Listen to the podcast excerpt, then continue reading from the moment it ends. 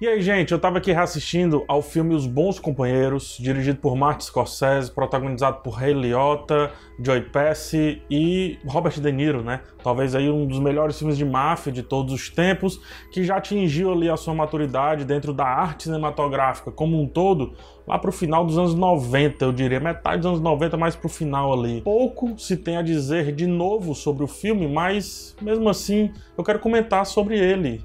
Né? Eu quero comentar essa experiência que eu tive aqui bem livremente, bem solto, se é que vocês me permitem isso. O filme apresenta a história de um garoto obsessivo pela máfia, né? na verdade pelo resultado da grana fácil que a máfia traz. Por isso, em vez de ir para a escola, ele entra ali para uma gangue local, uma gangue bem específica, no caso a gangue do Pauli, a, é, é, a gangue do Pauli, e lá vai conhecer é, seus outros dois bons companheiros, né? o Tommy, vivido brilhantemente bem pelo Joey Pesci, e o Jimmy, encarnado aí por um Robert De Niro, que curiosamente não rouba a cena propositalmente também. A partir desse garoto, a gente vai acompanhando uma jornada de vários anos entre glórias e reveses dentro dessa vida aí de mafioso. Rever filmes assim, às vezes é melhor até do que ver pela primeira vez. Saber tudo que tá por vir adiciona uma camada diferente aos bons companheiros e uma camada muito importante para entender como que o Scorsese ele já via toda aquela história, né? Já viu o filme como um todo. O filme é longo, tem idas e vindas, sobes e desce, não no sentido de qualidade, mas no sentido de ritmo, obviamente, né? Há uma modulação muito grande do protagonismo e também da narrativa, mas o Scorsese ele tem tanta segurança na sua história que condensa quase que completamente todo o filme em uma cena apenas. Uma cena consegue contar a história do filme inteira, que é a famosa cena que somos apresentados ali ao caráter, ou melhor, a personalidade do Tommy. Sim, é a cena que todo mundo comenta e que provavelmente foi a cena que rendeu o Oscar de coadjuvante aí pro Joy Pesci. Funny how? I mean, what's funny about it? Tommy, no, you got it all wrong. Oh, oh, Anthony. He's a big boy. He knows e aqui uma anedota rápida. Esse Oscar que o Joy Pesci ganhou, ele disse apenas cinco palavras quando foi agradecer. Ele disse: é um privilégio, muito obrigado. Só isso. Nada mais do que isso, saiu do palco, enfim. é, essa, mas voltando aqui pro filme, né? Essa cena que o Tom me sugere que é um palhaço, que estão rindo de mim, etc., é quase um microcosmo dentro de um filme que é por si só um outro microcosmo da maioria dos filmes de máfia. Os Bons Companheiros atinge bem rapidamente essa categoria de clássico por conter nele um, um, um, pouco de, um pouco de cada caminho que os filmes de máfia poderiam ganhar. O protagonista, a despeito dos outros filmes do gênero, não é 100% italiano. Ele é metade irlandês, que flerta muito com a máfia, metade americano, que também flerta com a máfia, e um pouco italiano, que nem se fala, né?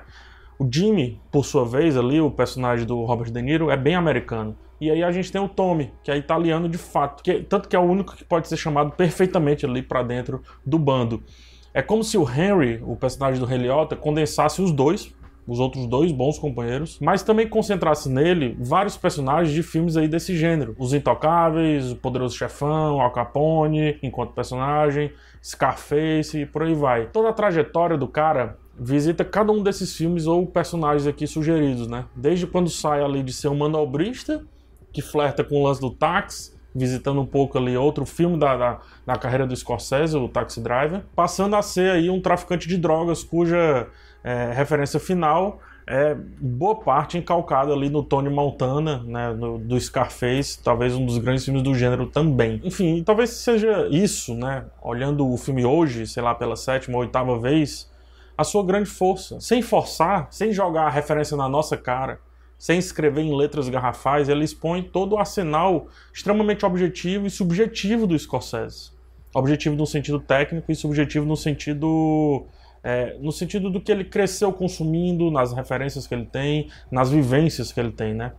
Católico, por exemplo, o Scorsese coloca vários elementos no filme muito precisos que revisita ali a sua vida, como a cruz sendo escondida lá no começo, no primeiro ato ainda, quando ele está conhecendo a sua esposa, ou a cor vermelha, uma luz que vem meio que até sobrenatural, que vem do fundo ali, quando quando está acontecendo alguma coisa hiperdramática, perigosa, tensa, né? quando algo ruim está acontecendo ou está por acontecer, o vermelho ganha a cena. Inclusive na cena que eu falei do Joy Pass, que ele está lá é, reclamando, que estavam falando, enfim, sugerindo que ele seria um palhaço.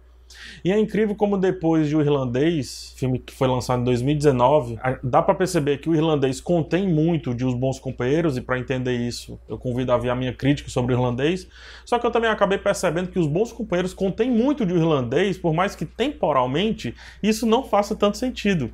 A verdade é que existe ali um alicerce entre um filme e outro, no caso o Scorsese, né, o Martin Scorsese, que mais e mais deixa claro que a maioria dos seus filmes ele fez para si, ele fez para ele mesmo. É sobre os pontos objetivos, eu acho que é chovendo molhado, mas cara, tecnicamente esse filme é imbatível. É, é maravilhoso, assim, são travelers brilhantes, uma câmera que segue os objetos gerando ali uma tensão e uma simples ceninha de, de que um personagem está, sei lá, atendendo um telefone, sabe?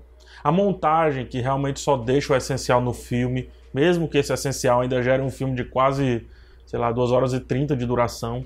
E fora isso, ele sabe sempre a hora certa de cortar, a hora certa de acelerar, a hora certa de, de voltar, né, de desacelerar. Acho que assistir os bons companheiros é ver um mestre ali domando cada instrumento, ali, um, um, um maestro domando cada instrumento dentro de uma orquestra gigante e mostrando todo o seu arsenal. Se o personagem está cheirado de droga, digamos assim, tudo é frenético, a trilha enlouquece, o rock sobe, porrada, não sei o que. Se o outro está sendo levado para a morte, silêncio, calma, planos longos, poucos cortes. O personagem principal ele parece louco e aí então vem aquele dolly, como é o dolly zoom, né? Aquele que o fundo ele se, se amassa assim meio que se distorce assim dando uma sensação de vertigo, uma sensação de vertigem, que foi criado inclusive lá no filme Vertigo, do Alfred Hitchcock. O fato é que o Scorsese prova que não é a habilidade em si de fazer um plano longo, um dolly zoom, ou um plano sequência, ou até de picotar um filme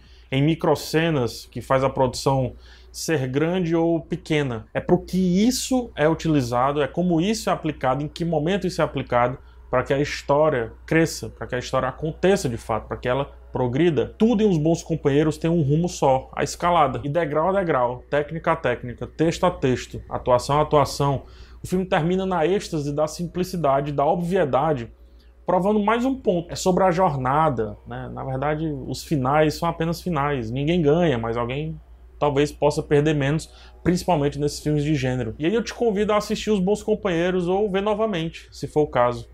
Te deixo aqui um filme quase obrigatório para quem se põe a amar o cinema. Espero que você tenha gostado desse resgate. Muito já foi dito. Te convido a ver também outras críticas e até o próximo vídeo. Tchau.